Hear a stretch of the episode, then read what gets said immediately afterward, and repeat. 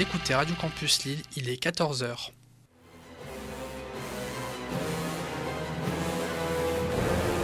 Il est 14h. Vous êtes sur Radio Campus, fréquence 106,6. –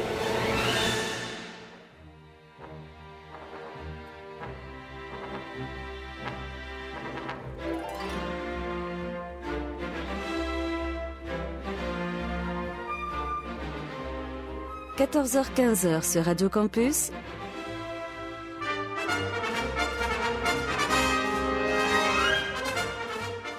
Les aventuriers des salles obscures.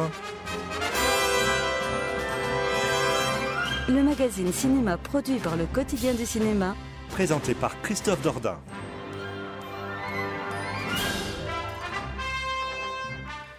Bonjour à toutes et à tous, merci de nous faire le grand plaisir de nous retrouver en ce samedi après-midi afin de profiter d'une nouvelle édition de votre magazine consacré à l'actualité du cinéma puisque les aventures des salles obscures sont avec vous jusque 15h.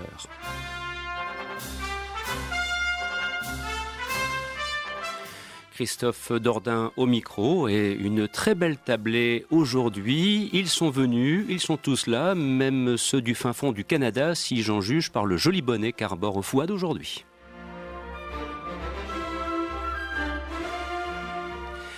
Fouad Boudard, Michael Vrignot, Pierre Deplanque, Ryan Méziou de Thomas Desseur, Alexandre Dupré, Victor Van de Katsi, quand je vous le disais, une bien belle équipe exclusivement féminine pour vous présenter le panorama de cette semaine où il sera question de Jalouse avec Karine Viard. Qui va s'y coller, vous le saurez dans quelques instants. Également à l'affiche cette semaine A Beautiful Day avec Joaquin Phoenix. Il sera également question du film de Sandrine Bonner. Et puis on essaiera aussi de voir si Jackie Chan et Pierce Brosnan ça fonctionne dans The Foreigner.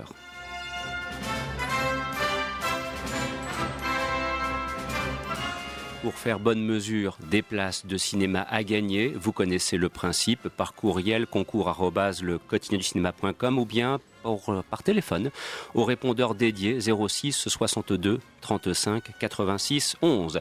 Rappelons bien évidemment que cette émission vous est proposée par le site internet le dont je veux croire que maintenant vous le connaissez bien mais peut-être que vous le découvrez en ce samedi après-midi. Sur ce, je vous laisse avec une partition musicale composée par Carmine Coppola. C'est un extrait de la bande originale du film Outsiders, réalisé par Francis Ford Coppola, film qui était sorti en septembre 1983 sur les écrans. Il y avait une belle bande de tout jeunes à l'époque, Matt Dillon, Ralph Macchio, il y avait aussi un tout jeune Tom Cruise, voilà, ainsi Thomas Howell aussi. Bref, c'est un très beau film qui mériterait d'ailleurs d'être repris actuellement au hasard de quelques bonnes chaînes cinéma, voire même sur euh, un grand écran dans une salle obscure. Sur ce, je vous laisse donc avec cet extrait et on se retrouve dans quelques instants pour tourner une première page d'actualité qui sera notamment consacrée au film de Karine Viard. Bon après-midi à l'écoute de ce programme.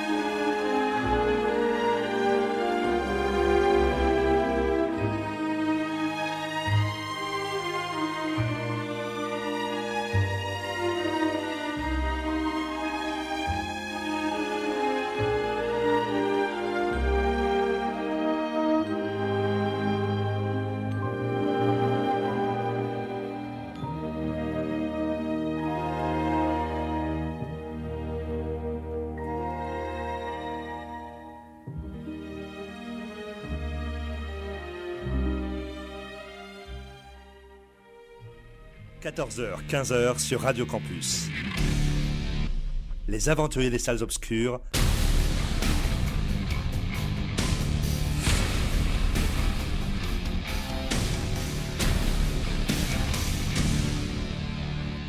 Avec Christophe Dordain.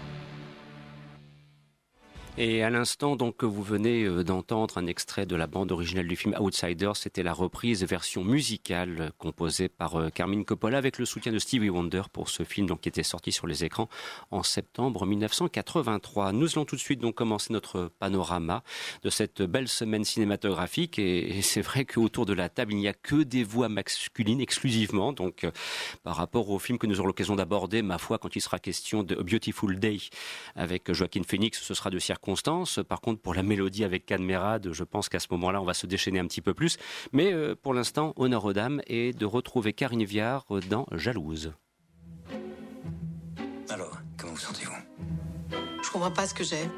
Tout le monde m'a dit à quel point ma fille était belle et merveilleuse. C'est fou comme elle danse bien. Les autres n'étaient pas terribles à remarquer. J'ai des sautes d'humeur. Au travail, il y a une espèce de petite conne arriviste. Elle en fait des tonnes. Ça me rend dingue, tout le monde est baba devant elle parce qu'elle vient de l'édition. Qu'est-ce qu'on en a à foutre de l'édition, franchement Tu n'as pas à commenter mes décisions. Elle est toujours comme ça? J'ai l'impression que le monde m'est devenu hostile. Tout le monde est dur. Pardon de, vous couper, Madame Péchou. Euh, je suis généraliste. Oui, d'accord, mais bon, on se connaît depuis un petit moment, donc on peut quand même un petit peu se parler, non? Vous êtes marié Alors voilà un extrait de la bande-annonce qu'on a pu découvrir depuis déjà un petit moment concernant donc ce film interprété par euh, Karine Viard. Et bon, moi j'avoue que à titre personnel, je, je n'ai pas vu le film, on ne peut pas tout voir sur une semaine. À titre personnel, cela ne me donne pas franchement envie. Voilà, je vous le dis sincèrement, euh, je trouve que Karine Viard aurait un petit peu parfois tendance à se perdre dans des films que je vais qualifier euh, gentiment de secondaires pour rester dans le registre de l'euphémisme. Alors, est-ce que quelqu'un autour de la table pourrait me démentir et me dire non, non, Christophe, tu fais erreur, ça vaut le coup, peut-être Michael à l'ouverture et Thomas poursuivre Ouais, euh, bah ouais justement, je, peux je peux que te conseiller d'aller le voir parce que bon c'est pas euh, c'est c'est pas le, le, le, film de l'année. Par contre, c'est euh, je trouve que c'est franchement un bon film euh, parce que c'est c'est un film qui est pas euh, qui est pas fait sous l'angle de, de de la gaudriole comme le comme le laisse penser la bande-annonce. C'est un film qui, qui, aborde la jalousie sous un angle un peu un, peu névrotique de, dedans.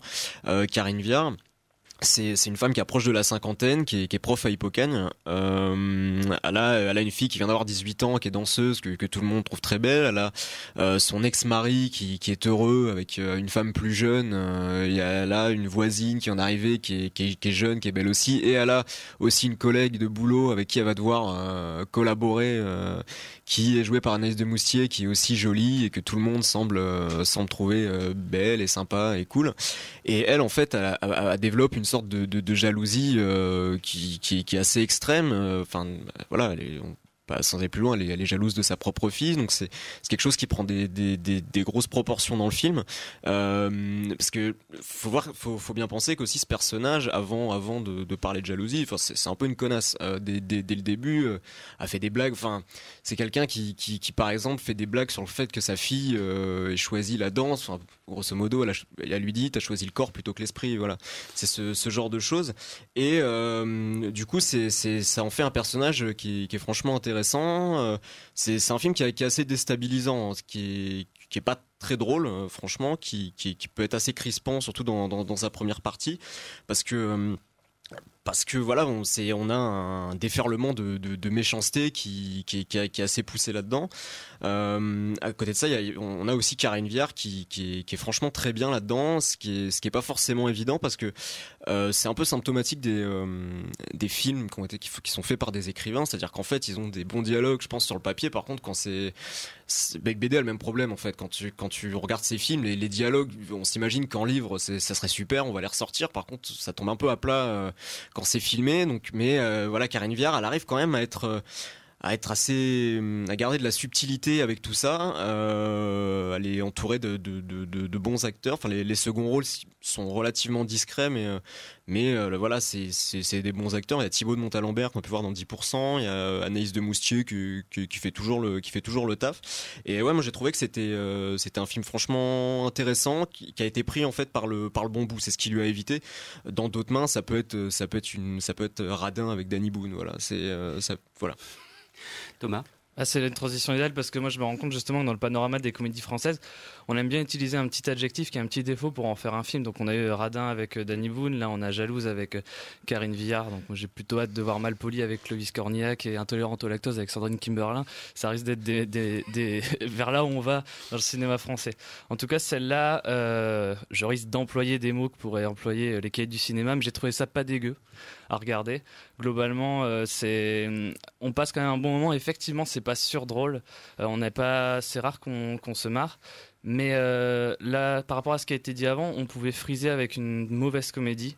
Mais ce qui, ça va jamais dans jusqu'à la mauvaise comédie parce que c'est sauvé par les interprétations des acteurs. En fait, c'est vrai qu'il y a une belle brochette d'acteurs et globalement, ça rend tout le propos crédible. Et on a parlé de donc c'est jalousie, on a parlé de névrose et ça vire même presque à la maladie mentale à un moment ce qui se passait aussi dans un film comme Lolo, qui pour moi, qui est sorti cette année, qui était pour moi complètement raté, et là où c'est plutôt réussi. Ce que j'ai aimé aussi, c'est les personnages secondaires. On a parlé des voisins. Euh, les voisins, on les voit juste deux fois dans le film, mais, euh, ou deux, trois fois, mais j'ai adoré. C'est Ben qui joue un des voisins. J'ai adoré ce genre de personnage ultra heureux qui tombe contre quelqu'un d'aigri. Et là, j'ai trouvé que c'était des petites séquences savoureuses. Mais globalement, je dirais que sur le panorama des comédies françaises, celle-là, elle fait pas tâche et ça reste un moment agréable, mais je vais vite l'oublier quand même, je pense. Alors, si, à vous écouter, je me rends compte d'une chose, c'est que j'ai été piégé par une bande-annonce qui est trompeuse. Ouais. Ah oui, oui. Bah, après on pourra après on pourra parler de Beautiful Day qui est le taxi driver du 21e siècle en fait. Voilà, euh, c'est écrit sur l'affiche en gros. Enfin, non mais y a, ça, pose quand même un sacré souci. Thomas? Bah, J'ai un autre exemple cette année, il y avait Chercher la femme qui était sorti où c'est pareil, c'était une bande-annonce très trompeuse parce qu'on a l'impression d'une grosse comédie à gag et au final c'était un film un poil plus profond. Alors euh, éventuellement, Pierre, un, autre avis euh, éclairé, euh, pour nous éclairer en ce samedi après-midi sur Jalouse, qui tout compte fait mérite beaucoup plus d'intérêt qu'on aurait pu le croire au premier abord. Oui, clairement. Quand on voit le synopsis, on se dit, bon, c'est un petit scénario qu'on avait l'impression d'avoir déjà vu, mais en fait, c'est l'interprétation surtout qui, qui, fait tout, et aussi forcément les, les dialogues. Karine Viard, elle porte le film vraiment à elle toute seule.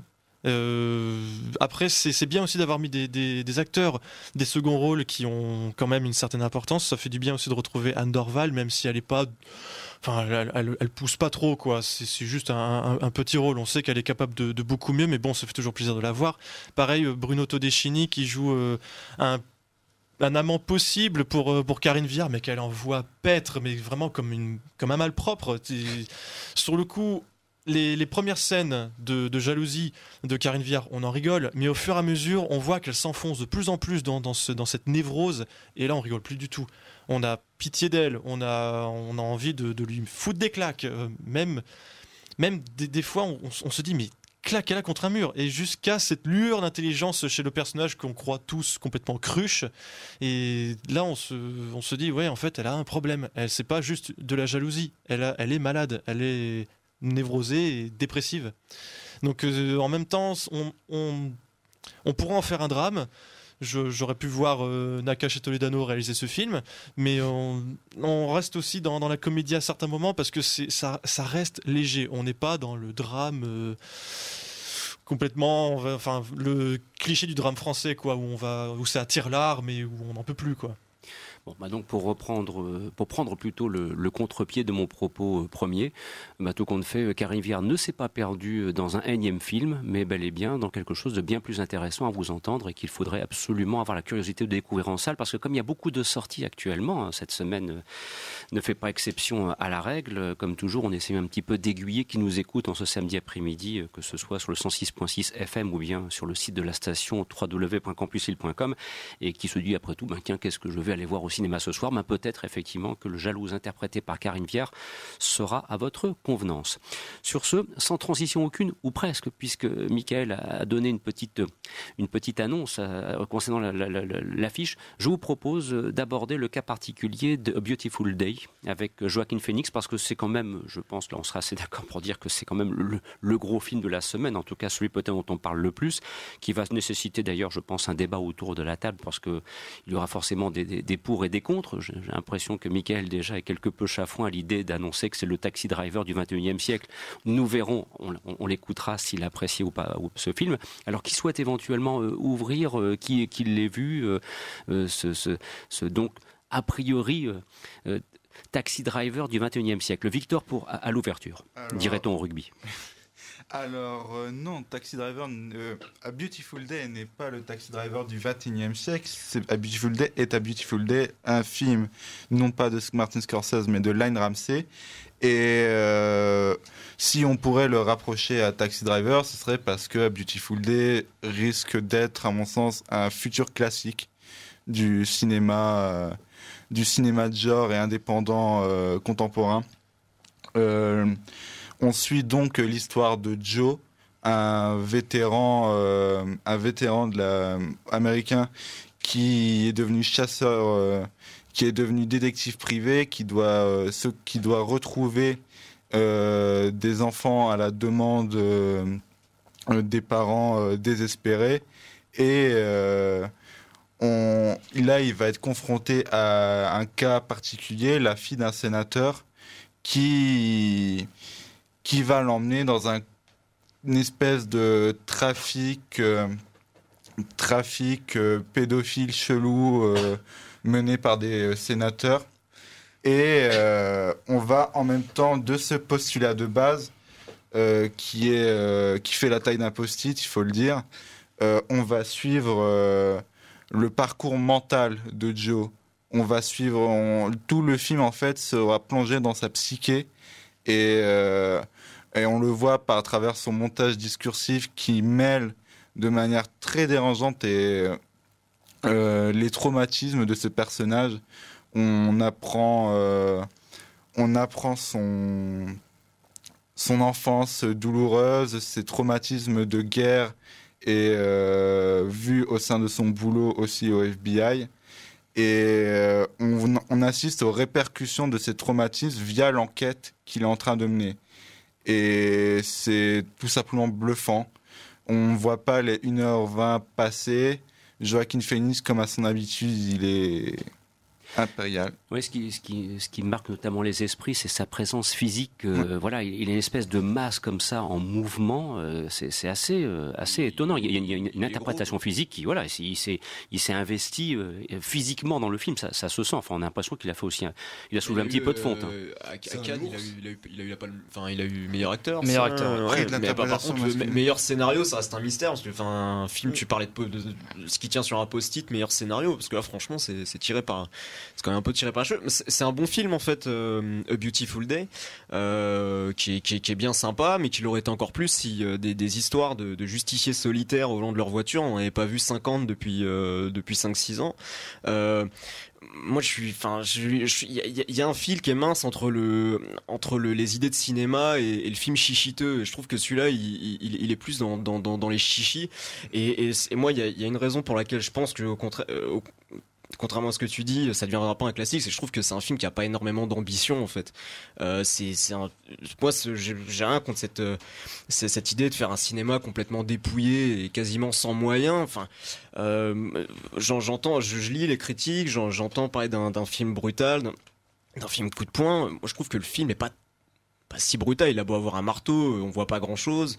C'est, je sais pas, je, c'est ça, c'est. Pour moi, c'est ni plus ni moins que qu'un film euh, qu'un film hyper autorisant et que comme l'était euh, We Need to Talk euh, avant avant celui-là et non je, trouve que je trouve que c'est un bon film qui se laisse regarder mais que, je pense qui, qui, que je vais oublier très très vite en tout cas. Alors je vous propose d'entendre tout d'abord Ryan, puis euh, il y aura Alexandre et enfin Thomas, et comme ça vous aurez un, point de vue à la fois large et éclairé si possible sur euh, ce film interprété par Joaquin Phoenix et qui est A Beautiful Day. Ryan. Bah, de mon côté, j'ai beau être enthousiaste vis-à-vis du film, je peux comprendre ce que Michael reproche quant au travers autorisant, puisqu'il y a des moments où euh, Lynn Ramsey peut se perdre dans le contemplatif pour le contemplatif, au travers surtout pour la fin de quelques visions fantasmagoriques assez maladroites, mais sinon c'est vraiment le seul écueil que je lui trouve parce que pour revenir, ça fait du bien enfin d'avoir ce mois-ci un bon film. J'avais l'impression que novembre était très mal parti, mais au moins il y aura eu A Beautiful Day. Du côté du personnage de Joaquin Phoenix, Joe, euh, il a beau être brisé, je trouve que derrière on sent une vraie noblesse, un héroïsme et un courage très chevaleresque qui le rendent assez universel. Et en plus, j'ai l'impression de voir un personnage qui est d'habitude dans le décor pour ce genre de film, qui est celui de l'homme de main, qui devient, par la force des choses, une espèce de héros de roman noir. Ce qui va bien avec euh, la volonté de Lim Ramsey de montrer la beauté qui peut surgir dans tout ce qui peut être euh, assez laid au final. C'est-à-dire que le film est globalement, bizarrement, très brut de décroffrage, mais très esthétique très violent, mais aussi très doux. Elle multiplie les occasions de, elle multiplie les scènes qui ont une force poétique incroyable où la tendresse peut émerger de la plus grande sécheresse au final. C'est marrant parce qu'on dirait que tu parles de Drive en fait, mais Drive c'est un autre niveau, c'est une autre galaxie, c'est une autre galaxie en fait. C'est c'est faut pas le même métier, lui, elle et Winding Refn en fait. Donc euh, je pense pas vraiment à Drive quand je vois ce film-là. Euh, et c'est écrit sur l'affiche. Il est beaucoup plus brut au final, beaucoup beaucoup plus brut, même si ça peut laisser émerger euh, des instants de poésie quoi derrière. Mais ce qui me sidère au niveau de la mise en scène et qui peut expliquer pourquoi il a reçu le prix du scénario à Cannes qu'il partage avec Mise à mort du cerf sacré, c'est que ça s'écrit par l'image, par la caméra. Au final, il y a très peu de dialogue, mais il pourrait complètement se passer de cela on comprendrait totalement ce qui se raconte et la manière, par exemple, dont ils font surgir euh, les traumas du personnage principal, ça m'a fait penser un peu euh, à Pas de printemps pour Marnie de Hitchcock, où parfois, euh, à un moment impromptu, ressurgissaient des images du passé associées à un choc vécu par le personnage principal. Et je finirai juste sur la musique, qui est composée par Johnny Greenwood, un membre de Radiohead.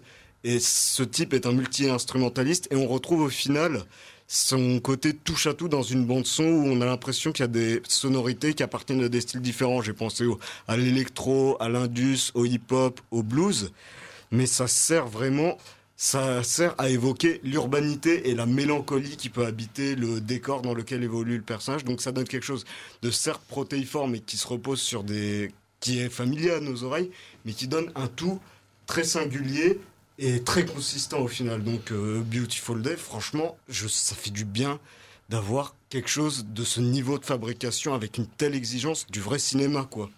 Alexandre?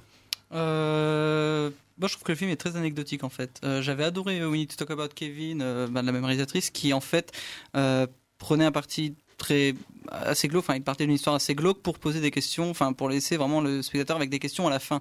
Euh, là, quand on regarde The Beautiful Day, il n'y a pas de questions qui subsistent à la fin. C'est un scénario post-it qui est euh, qui, ne laisse rien. C'est un film qui ne laisse, il va, il va rien laisser derrière.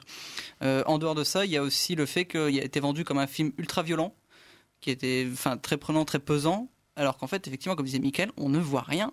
Il n'y a pas une seule scène qui soit très graphique. Enfin, le, plus gros qu'on peut voir, c'est à travers une caméra et on voit rien, littéralement. C'est il formidable d'ailleurs.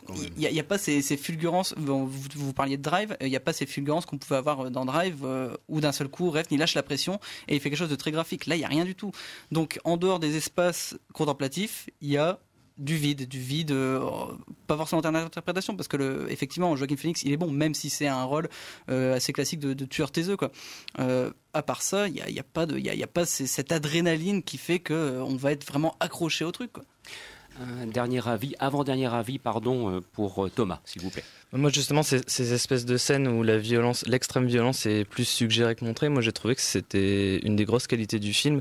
j'ai eu un peu la même approche que vous sur ce film en me disant mais qu'est-ce qui va apporter au genre finalement euh, On parle de Drive, de Taxi Driver.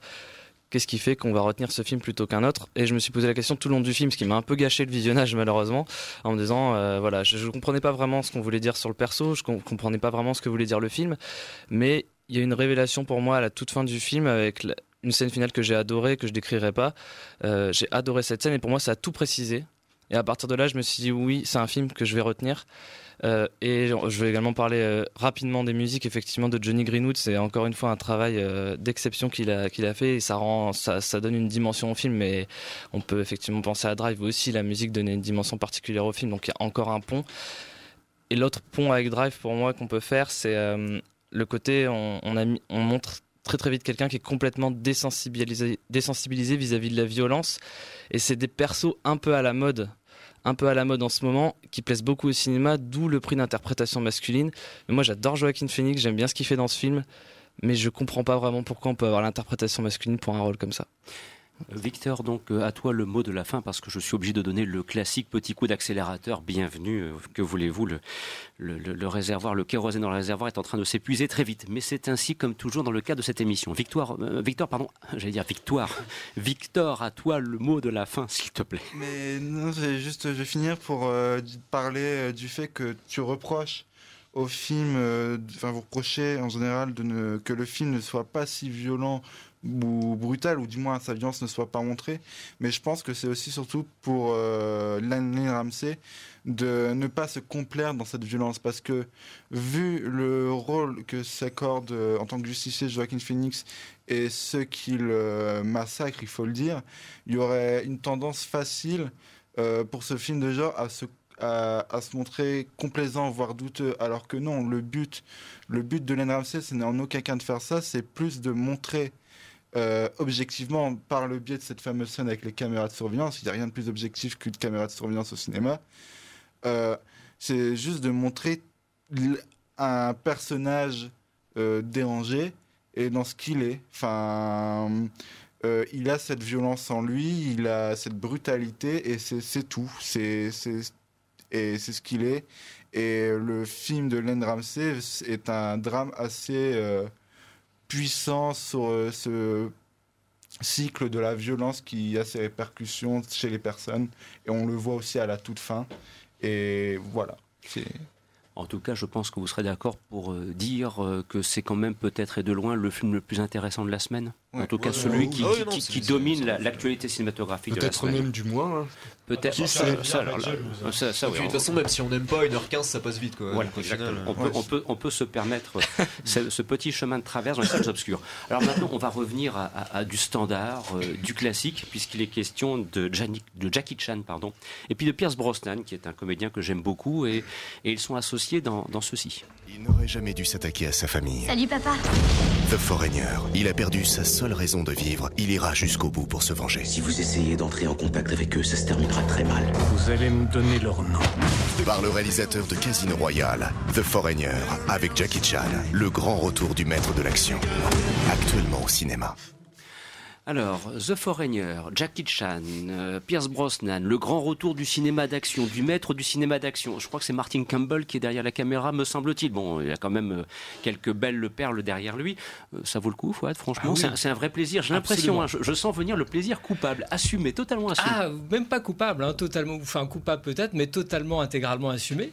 C'est une. alors, déjà, il propose une affiche inédite. C'est James Bond contre Jackie Chan. Donc, c'est quand même une affiche qu'on n'avait jamais vue vu au cinéma euh, aujourd'hui. C'est bouclé par, par, Martin Campbell, moi que j'aime beaucoup à titre personnel. Hein. C'est un, un cinéaste britannique qui, qui, est, un, qui est un excellent euh, faiseur, hein, qui, sait, euh, qui sait boucler des bonnes péloches du samedi soir. Et donc là, il nous propose un duel au sommet entre Pierce, Pierce Brosnan et Jackie Chan, euh, euh, donc dans cette espèce de thriller politique, puisque les méchants, ce ne sont plus les, les méchants bougnoules. Euh, les méchants bougnoules ont cédé la place ici aux méchants irlandais de l'IRA. Oh, ça faisait longtemps, tiens. Eh oui, ça faisait longtemps. On pensait que l'IRA avait fait la paix avec les, Brits. Mais euh, donc là, le scénario les ressort du placard, puisque l'IRA contient encore des salopards qui veulent encore foutre la merde. Euh, donc, je reviens au personnage de Jackie Chan, qui est un restaurateur asiatique. Et Quelle surprise Quelle surprise et, euh, et donc là, qui perd, il perd sa fille dans un attentat. Il perd sa fille dans un attentat. C'était sa fille unique en plus, hein, c'était sa seule fille. Et euh, étant lui-même un ancien agent des services secrets, il entreprend lui-même la quête pour trouver les terroristes et il s'aperçoit que le vice-premier ministre, c'est-à-dire Pierce Brosnan, Oh. est pas très net dans cette histoire. Il est bien dans le panette, Pierce Brosnan. Ça lui convient bien. Il et d'ailleurs, il est ça. très très bon. Et il, il est- il joue un personnage un peu trouble, un salopard comme ça, euh, Mm. faux cul, euh, qui, est, qui a lui-même un, un passé trouble. Et Brosnan est très très bon euh, dans ce registre-là. Donc euh, le film nous propose des, des jolies petites scènes d'action, des, scènes de baston. Alors même si Jackie, à 63 ans, est doublé. Hein, on, on- on aperçoit la doublure dans, dans certaines scènes. Voilà, donc. euh, euh, mais alors. on, on- on le voit quand même euh, foutre des tatanes à, des, aux mé- à des méchants terroristes irlandais. Il avait aussi bien la jambe qu'un certain joueur de football récemment. Oui, même, même encore mieux. donc, euh, donc voilà, donc dans cette quête de vengeance, hein, c'est un film de vengeance. il fabrique des pièges dans la forêt, il fout, il fout des coups de tatane aux méchants, et donc euh, le rythme est soutenu. C'est bien fait, c'est bien bouclé parce que c'est quand même à la barre un cinéaste qui a fait euh, Casino Royale, hein, quand même. Martin Campbell, Mhm. GoldenEye. Mhm. Et Green Lantern. Et Green Lantern. Alors effectivement, Ryan, c'est pas gentil. C'est euh, un accident. C'est un accident, mais bon, bah, euh, mais, mais c'est très bien fait, c'est très efficace, c'est très bien monté. Euh, c'est une bonne péloche du samedi soir ou de n'importe quel jour de, de la semaine. hein, remarque, ça passe aussi. Donc c'est un film très recommandable qui pêche simplement par euh, un- quelques longueurs, le film, le scénario se perd euh, euh, dans des sous-intrigues politiques avec euh, avec l'IRA. Donc on s'aperçoit qu'en interne l'IRA ils se tirent la bourre, les salopards de l'IRA se tirent la bourre entre eux. Bref, le, le film un petit peu aurait gagné à être, à être un peu plus ramassé Mhm. et à se focaliser davantage sur Jackie Chan. On voit pas assez Jackie Chan en fait. Donc c'est le petit bémol, mais euh, c'est- vraiment pas grand chose. The Foreigner. Hein, euh, est de plus en plus courant maintenant que les titres euh, ne soient pas traduits. The Foreigner, donc je, présume que ça veut dire l'étranger. hein, Mhm. donc euh, donc euh, voilà. Donc très très bien. Je recommande. hein, c'est PBF. C'est un PBF, c'est-à-dire un putain de bon film. hein. Donc euh, vous pouvez y aller. Euh, c'est bien. Il y, a, il y a la musique de Cliff Martinez. Cliff Martinez euh, qui est euh, voilà qui Il est a- bien, il est bon, bon Ouais, compositeur. Très très bien. Il a fait la musique des, des, des, des films de Nicolas Winding Refn, Mhm. hein, Drive, Neon Demon, etc. Donc c'est bien ficelé, c'est bien joué. Il faut y aller. Eh bien, vous l'aurez compris, si vous cherchez quelque chose à voir euh, ce soir dans les salles obscures et voulez vous faire un petit plaisir, eh bien, The Foreigner devrait largement pouvoir vous contenter. Sur ce, il est 14h passé d'un petit peu plus de 30 minutes. Vous écoutez une nouvelle édition de votre magazine consacré à l'actualité du cinéma, Les Anges des salles obscures. C'est le moment du concours, des places de cinéma à gagner, valables dans les cinémas Le Métropole à Lille et le Majestic à Lille. Ce sont des places qui sont valables pour une durée d'au moins 6 mois, donc ce qui fait que vous aurez le temps de choisir quel film aller voir. Pour participer au concours, et vous allez voir que la question posée va être absolument foudroyante de difficulté, vous pouvez le faire par courriel concours ou bien vous profitez du répondeur dédié qui est le 06 62 35 86 11. Alors rappelons que nous recevons de plus en plus de réponses dans le cadre de ces concours, que nous sommes dans l'obligation d'organiser un petit tirage au sort, ce qui est bien normal. Donc euh, voilà, alors et bien évidemment, nous contactons en priorité euh, qui a été sélectionné. On ne peut pas répondre à tout le monde. Voilà, ceci dit, en passant. La question d'une foudroyante difficulté, la voici. On vient d'écouter Pierce Brosnan. À quatre reprises, il fut un célèbre agent secret. Quel est son matricule? Voilà, le matricule précis, c'est la réponse attendue. Vous voyez, hein, c'est vraiment exceptionnel de difficulté. Concours cinéma.com ou bien le 06 62 35 86 11. Et je vous propose de retrouver Pierce, Bros Pierce Brosnan pardon, dans Le Pic de Dante. Il y avait Linda Hamilton, ça a été réalisé par Roger Donaldson. C'est pas un très grand film, mais c'est un bon petit film, pour reprendre l'expression de deux fois, d'un putain de bon film, on peut me le dire. Et la, partition musicale a été composée par John Friesel. Bon après-midi à l'écoute de ce programme.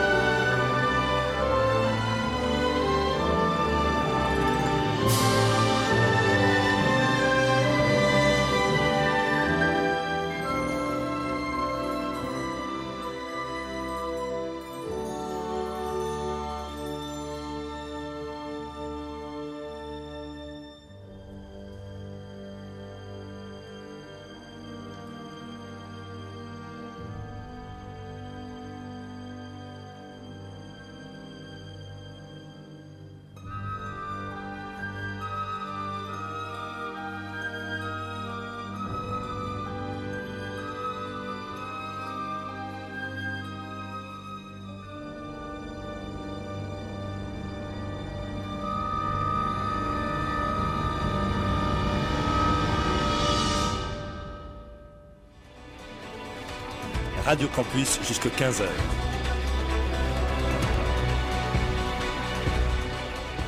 C'est les aventuriers des salles obscures. Le magazine cinéma produit par le quotidien du cinéma.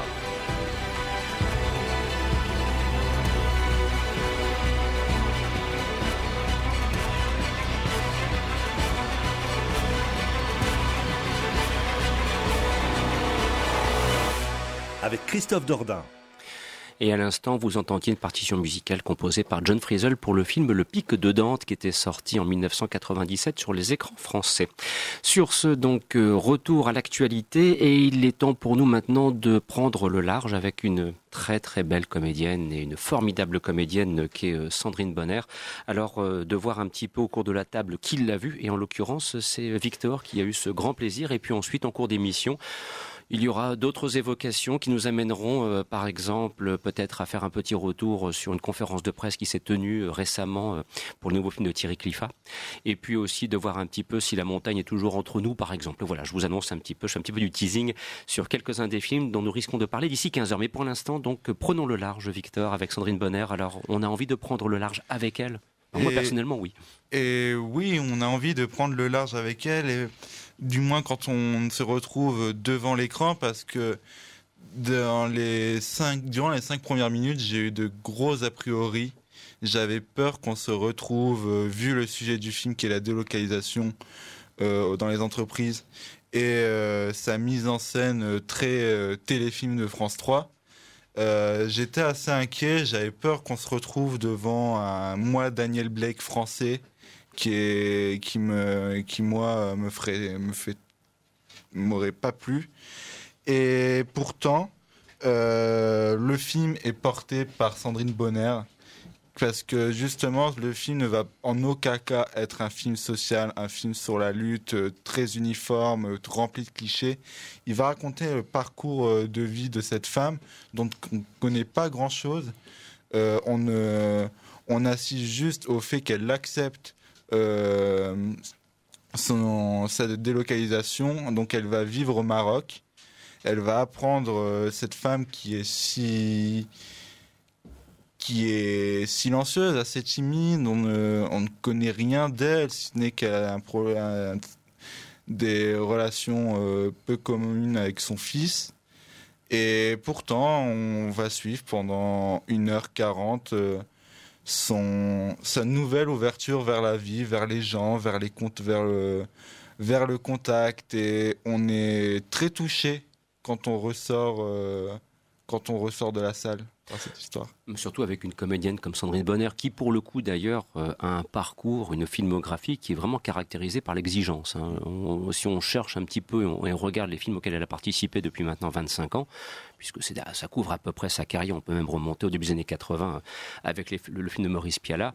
Euh, voilà, c'est- c'est quelqu'un qui a une sensibilité. Elle me fait penser à Isabelle Carré. Voilà, pour moi, c'est une, une comédienne qui est un petit peu comparable en termes de, de style et de choix de carrière à Isabelle Carré, ou bien même, on pourrait même encore monter d'un étage. Kev Adams. Et une, une autre, une autre Isabelle Huppert, celle-là. Voilà, qui, voilà, ça fait partie de ces comédiennes qui ont vraiment des, des- des choix extrêmement euh, in- intéressants. Donc, euh, film là aussi que l'on peut recommander pour qui souhaite euh, prendre un chemin de travers Obscur, Alors, Victor. Je ne dirais pas que c'est un P, ce soit un PBF, mais euh, mais euh, oui, c'est, je le recommande euh, tout à fait. C'est c'est chaleureux. C'est un a- GM, quoi. C'est un good movie. Voilà, c'est un GM. On a envie de voyager à la fin. euh, et c'est, on en sort vraiment le cœur euh, grandi. Alors justement, maintenant, il va être question d'un PBF. Alors là, ça va être un label extraordinaire que l'on va accorder euh, et, et la bande-annonce qui va suivre dans quelques instants et qui va permettre ensuite à Ryan d'attaquer euh, de tout bois euh, va vous mettre tout de suite dans le contexte d'un véritable PBF qui sera euh, un le... PMF, putain de mauvais film. Oui, mais, mais tu t'as vendu la mèche. Alors, je faisais du, je faisais du teasing. Ryan. Je, je me suis laissé- encore laissé planer un. Il, il- il s'est précipité. Voilà. Écoutons tout d'abord, mettons-nous dans le contexte de la mélodie interprétée par euh. Sortons les violons. Oh, les mains là, les mains, tu t'assois. Monsieur Simon Daoud, votre professeur de violon. Bonjour, est-ce que vous connaissez la musique euh, classique? Wolfgang Amadeus Beethoven, il a fait le truc là. Tan, tan, Céline Dion. Céline Dion. Mais t'es imbécile, t'es imbécile. Comment vous avez atterri ici? Comment ça? Ça pue Moi, avant tout, je veux m'assurer que vous resterez bien avec les enfants jusqu'au concert. Parce qu'on ne peut pas se permettre de changer de prof. hein. Allez, on se remet en place. De manière un peu plus pacifique, s'il vous plaît. Non, mais ils sont incapables de se concentrer pendant 30 secondes. Stop, stop, stop, stop, s'il vous plaît. S'ils ont pas envie d'apprendre, on va pas les forcer. Qu'est-ce que tu fais là? Et juste vu voir le violon. Et pourquoi ça t'intéresse au violon? Oui. Ça vous dérange pas un élève de plus? S'il est motivé, oui, pourquoi pas, oui. J'ai une proposition pour partir en tournée pendant trois mois. Et tu t'es engagé à les emmener à la Philharmonie, tu te souviens Je pense que vous aurez compris à quel objet cinématographique nous avons affaire. Les choristes, le retour, sortait la naphtaline aussi un petit peu. Bon, film bien pensant, film dégoulinant, même s'il y a camarades qu'on apprécie beaucoup au demeurant, pour notamment dans la région nord de légitimes et anciennes raisons. C'était il y a quelques années avec Danny Boone. Bon, euh, là, euh, Ryan, euh, ça a été pour toi l'enfer, quoi. J'aurais préféré vous parler des films d'octobre, quoi. Kingsman, le Cercle d'Or, Blade Runner 2049, Détroit, Laissez bronzer les cadavres. Mais non, on est, malheureusement, on est en novembre. Et à part Beautiful Day, c'est morne pleine, quoi. Puisque La Mélodie est un film parfaitement inoffensif. Mais il ne peut pas cesser de... Mais il n'arrête pas de m'irriter. À chaque fois que j'y pense, j'ai l'impression que ma tension artérielle monte au moins de deux points. Euh, pour ce qui est de l'histoire, c'est une accumulation de poncifs ultra simplistes. Et je les ai listés euh, sur le site Le Quotidien du Cinéma et je vais pas les refaire ici parce que ça prendrait beaucoup trop de temps. Mais disons que c'est un peu comme Esprit Rebelle, sauf qu'il y a Cadmerade à la place de Michel Pfeiffer, des cours de violon à la place des cours de littérature, rien à la place de Coolio, ou un... ou, c'est- ou parce que je, je connais juste Esprit Rebelle, je l'ai pas vu, mais moi ce que j'ai déjà vu c'est Space Jam et c'est un peu la même chose. Déjà, c'est-à-dire que c'est c'est pas une bonne référence, mais en plus si on remet Cadmerade à la place de Michael Jackson, les gamins à la place des Looney Tunes, Michael Jordan. Michael, Michael Jordan. Et excusez-moi. Et si on met né, à la place, si on met du violon à la place euh, des cours de basket, à la place des cours de basket, des matchs de basket, et si on met à la place de Let's Get Ready to Rumble, bah rien justement, on a plus ou moins le film quoi. C'est-à-dire que si on fait au bout de une demi-heure, on- si on avait fait un jeu d'alcool autour des poncifs, on finirait la tête dans la cuvette quoi. C'est super dangereux ce film en fait. Mais mais pour en re- le problème, c'est que ces poncifs, il peut être là. Le problème, c'est que le spectateur, si on le considère comme être intelligent, on doit lui donner quelque chose de plus. Et même, il mérite quelque chose de plus. Là, il n'y a rien. Et du côté des personnages, ils sont extrêmement simplistes, quoi. C'est-à-dire qu'ils font des, qu'ils prennent des tas de décisions qui n'ont aucun sens juste pour faire avancer l'intrigue. Il y a des fois des scènes où ils te disent blanc et d'un coup, la scène suivante, ils te disent noir. Ça tient limite de la cyclotimie. Et les enfants, j'adore les enfants d'habitude, mais là, ils sont juste crédibles dans leur côté chiant, quoi. Quand ils doivent être dans des scènes plus calmes et plus dramatiques, plus intimistes, on sent qu'ils lisent le prompteur avec un peu d'aplomb. Euh, Un, peu comme nous au final, mais bref. Je, je- je tiens à démentir, nous n'avons pas de prompteur. Eh, on n'a pas les moyens. Mais pour. Et quant à la mise en scène, autant Beautiful se raconté par l'image, ce film en est incapable. C'est-à-dire que tout passe par le verbe, et il y a même des fois, je pense à une scène en particulier, oh, comme il- a été euh, pas foutu de nous montrer ce qu'il devait nous montrer par l'enchaînement des images, le montage, la réaction des personnages, la scène suivante est là pour nous verbaliser ce qu'il fallait y ressentir. Bref, je vais pas m'étendre plus longtemps parce que ce serait donner trop d'importance à un aussi mauvais film. Mais on préfère parler de, bons films parce qu'il n'y a rien de drôle à, au final à voir un mauvais film ou à en parler longuement. euh, en fait, il faut faire un peu de jeu d'acteur au final pour rendre ça intéressant. Mais juste pour conclure, c'est assez paradoxal de voir un film exalter l'excellence et le travail acharné pour au final avoir quelque chose d'extrêmement paresseux et où rien ne tient quasiment rien. Alexandre Alors, je suis entièrement d'accord avec Ryan sur à peu près tous les clichés, tout ça. Euh, le truc, c'est que si, à la rigueur, s'il y avait eu juste les clichés, mais que la musique était bien filmée, bon, pourquoi pas À la rigueur, c'est du violon, c'est très joli, c'est la musique classique. Sauf que euh, le réalisateur, c'est même pas filmé la musique. Je pensais en regardant le film, je me suis dit, putain, il dire qu'il y a deux ans, on avait quand même droit à Whiplash. Enfin, il y, a- il y a un fossé, euh, une montagne entre une les deux qui est juste colossale, quoi. Donc, euh, Et en plus, pour horrible. originale, j'ai- enfin, je voulais y venir quand je disais qu'on n'a pas de morceaux marquants, même si c'est du rap comme Let's Get Ready to Rumble ou Gangsta's Paradise de Coolio, mais la musique est la grande absence. Déjà, le film démarre pour présenter le premier plan sur un personnage, sachant que c'est un violoniste. Il, te, il, il aurait pu en profiter pour te mettre un magnifique solo de violon, et au final, on aura que ça à la fin, où bizarrement, on sent un minimum de communion entre les personnages, alors qu'ils étaient tous insupportables. Mais c'est la musique qui est la grande absence. Essentiellement, tout ce à quoi on aura le droit, au final, ce sera presque que des gamins en train de me massacrer leurs instruments. C'est horrible. Alors, euh, Fouad et puis Victor, et après, il faudra passer au, au thème suivant, s'il vous plaît. un message sanitaire. Euh, parce que ce film donne le diabète, il faut le savoir. Vous allez choper le diabète en, allant voir ce, film, parce que c'est une pomme d'amour fourrée au miel. C'est un burger au chamallow confit de figues. C'est une barre chocolatée panée dans l'huile et fourrée à la barbe à papa. Voilà, tellement ça dégouline de sucre. euh, le, le- le film vous intime de chialer. Vous devez chialer dans les plus brefs délais. Et donc, il littéralement, il sort les violons euh, pour nous faire chialer le plus possible et rien ne nous est épargné. Euh, et par- Excusez-moi. C'est juste, euh, il y a zéro finesse. Il y a zéro subtilité. Euh, il y avait de quoi faire un beau sujet et euh, c'est juste, c'est juste totalement foiré euh, de la première à la dernière image. Nous rajouterons aussi Thomas à Victor que nous écoutons tout de suite. Non, mais ouais, effectivement, le film euh, nous dit sortez les violons.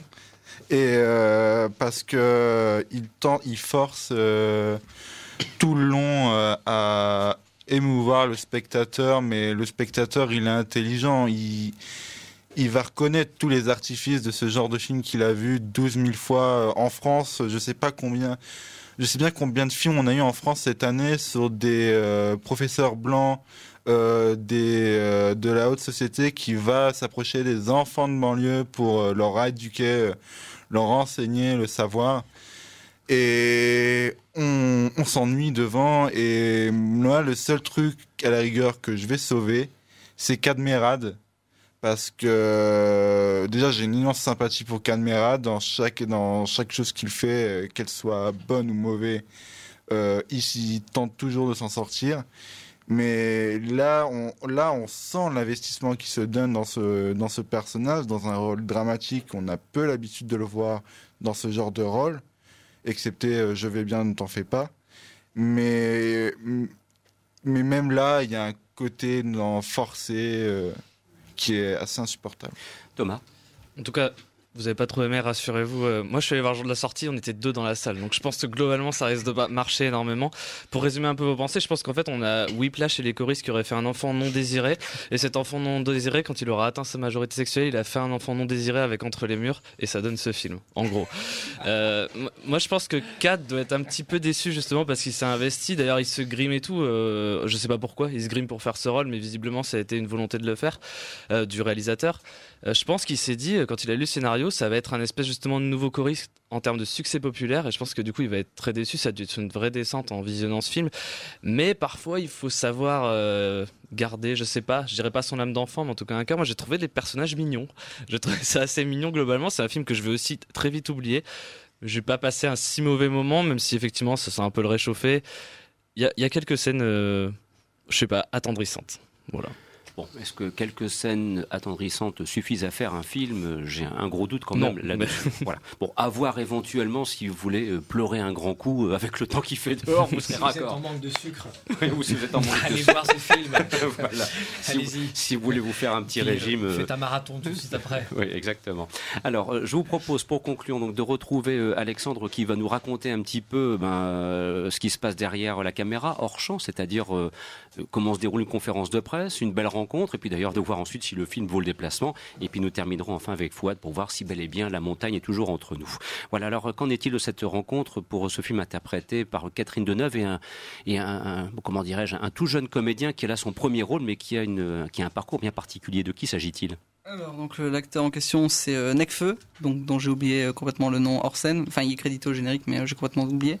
Et on peut dire en fait que le film était quand même vachement moins sympathique que la rencontre qui a suivi. Euh, en gros, on a, enfin, j'ai eu l'occasion de rencontrer euh, Thierry Clifford, le réalisateur, et euh, Nicolas Duvauchel, qui est un des interprètes du film, dans une petite brasserie. Donc, euh, ça en a suivi une petite rencontre, un petit échange, où je me suis rendu compte, après avoir vu le film, que Thierry Clifford avait mis énormément de bonne volonté. Je me suis dit, est-ce que je vais tempérer un peu ou quoi? Est-ce que la qualité du film doit être pondérée par la bonne volonté que le réalisateur dans le film? Le résultat, c'est que, ben, non, ça retire rien au fait que le film est pas bon. Il est pas bon du tout. En gros, on retrouve euh, Necfeu, qui est une petite frappe, en fait, euh, euh, de, des cités de, de je sais plus quelle ville. D'ailleurs, ça c'est dans le sud de la France, mais je sais plus c'est quelle, quelle ville. Euh, qui se retrouve euh, dans, des emmerdes en fait liées à, à Nicolas Duvauchel et il finit par euh, euh, négocier en quelque sorte de l'argent avec Catherine Deneuve. Donc c'est un énième film sur le choc, euh, euh, le choc des, classes où on a une, vieille bourge entre guillemets pour dire de pas choquer non plus, une vieille bourge qui se retrouve à un jeune prolétaire. Euh, c'est bourré à rabord de clichés en permanence. Donc on retrouve toutes les scènes classiques, les scènes d'engueulade, les scènes de réconciliation. Il n'y a pas grand chose à sauver en fait. C'est que le, le, film est très chiant. Donc euh, il se passe pas grand chose. Les acteurs jouent pas très très bien. Catherine Deneuve, elle est très bien au début, elle est très imposante. Enfin, elle a, le syndrome que moi j'appelle le syndrome de Pardieu, c'est-à-dire c'est des personnages qu'on arrive à faire, euh, enfin qui, qui même sans forcément bien jouer, ils arrivent à inonder l'écran de leur présence parce que c'est des grands acteurs. Euh, sauf que ça s'effondre en plein milieu du film et elle commence à cabotiner à mort. Donc c'est absolument horrible. Necfeu, il est beaucoup trop lisse pour un premier rôle. C'est juste pas possible. Enfin, il sait pas jouer clairement. Donc euh, là, c'est il y a quelque chose à faire. Enfin, faut, soit faut lui donner des seconds rôles, euh, soit faut qu'il attende encore un peu avant de jouer parce que là, c'est pas possible. Juste à sauver, il y a Nicolas Duvauchel qui joue son personnage classique de, ba- de, de bad boy. Enfin, on toujours, le voit toujours dans ces rôles-là. Effectivement, il fait toujours le même rôle, mais ça marche toujours très bien. C'est dommage qu'on le voit que 15 minutes pendant le film. Et euh, il y a aussi Jane Kruger qui a sauvé. Elle joue un personnage qui est un peu différent de ce qu'on voit habituellement. C'est peut-être un, un des rares trucs à sauver dans le film. Euh, il y a une seconde originalité, c'est qu'on commence avec des personnages secondaires pour dériver vers les personnages principaux, donc c'est assez bien fait. Mais en dehors de ça, enfin, le- on devine tout le film. Quoi. La fin, elle- on la devine dès la, cin- la cinquième minute, donc c'est juste pas possible. Oui, donc euh, mieux vaut prendre le large en quelque sorte. Clairement. Bien. Alors sur ce, nous terminons avec euh, Fouad pour le survival de la semaine. Il s'agit de La montagne entre nous, interprété entre autres par Idris Elba et Ken Winslet. Et Kate Donc, Winslet. Ils sont tous les deux dans un avion et soudainement, patatras, c'est la catastrophe et il faut survivre. Absolument. Décidément, Kate, euh, que j'aime beaucoup, porte un peu la poisse quand même, parce que quand on, embarque dans un bateau avec elle, le ba- le bateau finit par couler. Et quand on monte dans un avion, euh, bah, l'avion se crache. Bon, euh, cela dit, c'est une actrice que j'aime beaucoup. Je la soupçonne d'être secrètement amoureuse de moi. Elle m'a, j'ai eu des infos là-dessus, et euh, et du coup, mais bon, moi mon cœur est pris, donc euh, ça sera pas possible. Euh, mais Kate, voilà, moi perso, je suis allé voir le film pour rester isolé avec Kate pendant deux heures. Et euh, bref, pour- plus sérieusement, c'est un, c'est un, c'est un film qui, qui, euh, qui ne vous emmène pas où vous attendez en fait. Euh, effectivement, il a, il a les codes du survival. Hein, euh, c'est-à-dire deux personnes isolées dans un milieu sauvage, deux personnes et un chien, euh, qui euh, s'impose une figure qui est souvent représentée au cinéma, c'est-à-dire la scène de crash, hein, les crashs d'avion, qui est, qui est somme toute très réussie dans le film. hein, la scène du crash est très réussie et si, vous voulez, dans, dans les limites de ce genre très très balisé, le film s'en sort très bien. Il est très très réussi. Pourquoi? Parce que au fur et à mesure de la progression de l'histoire, on s'aperçoit que le cœur, euh, évidemment, quand on regarde un survival, la question c'est euh, est-ce qu'ils vont survivre? Euh, Si oui, euh, dans quel état? Euh, S'ils sont plusieurs, c'est qui qui va survivre qui, qui, qui va mourir en premier? Alors là, en l'occurrence, le, le vrai sujet du film, en fait, c'est totalement autre chose. C'est euh, qu'est-ce qui fonde euh, une relation? Qu'est-ce qui fait le ciment d'une relation? Qu'est-ce qui constitue les rapports entre les gens en fait? Et ce qui est, génial, c'est que dans le film, très vite, euh, les deux personnages font le choix de compter l'un sur l'autre. Euh, Kate et Idris euh, font le choix de se serrer les coudes, et c'est un très beau message que délivre le film, qui est qu'on n'est rien l'un sans l'autre et que euh, ça paraît comme ça cliché, mais ça fait du bien de le dire et ça fait du bien de le montrer. Et euh, le scénario, l'histoire nous délivre très subtilement euh, ce message. Alors c'est tourné en, milieu naturel. Au Canada, les décors sont absolument magnifiques et on sent que les deux acteurs vraiment se sont gelés euh, pour de vrai. Les conditions de tournage n'ont pas dû, être très très faciles et Euh, vraiment, c'est une excellente surprise. Euh, c'est très touchant et recommandation aux auditeurs de sexe masculin. Si en ce moment ils ont une target, euh, une fille qu'ils aimeraient pécho, eh bien, je leur recommande de l'emmener, d'emmener leur target du moment voir ce film. Ils me remercieront, ils, verront, parce que voilà, c'est un film qui est très très très touchant. Voilà. Et j'ignorais que nous étions des journalistes de cinéma euh, tombés dans les agences de cœur hein, et autres agences de rencontres. Mais enfin, il fallait peut-être aussi ça pour conclure l'émission. Oui, Ryan, je t'en prie. Et tiens, je rebondis sur euh, ce que Fouad a dit, c'est que si vous voulez euh, faire rire une copine au cinéma, emmenez-la voir une- d'après une histoire vraie, quoi. C'est peut-être le film le plus drôle de l'année. C'est un peu dur quand même.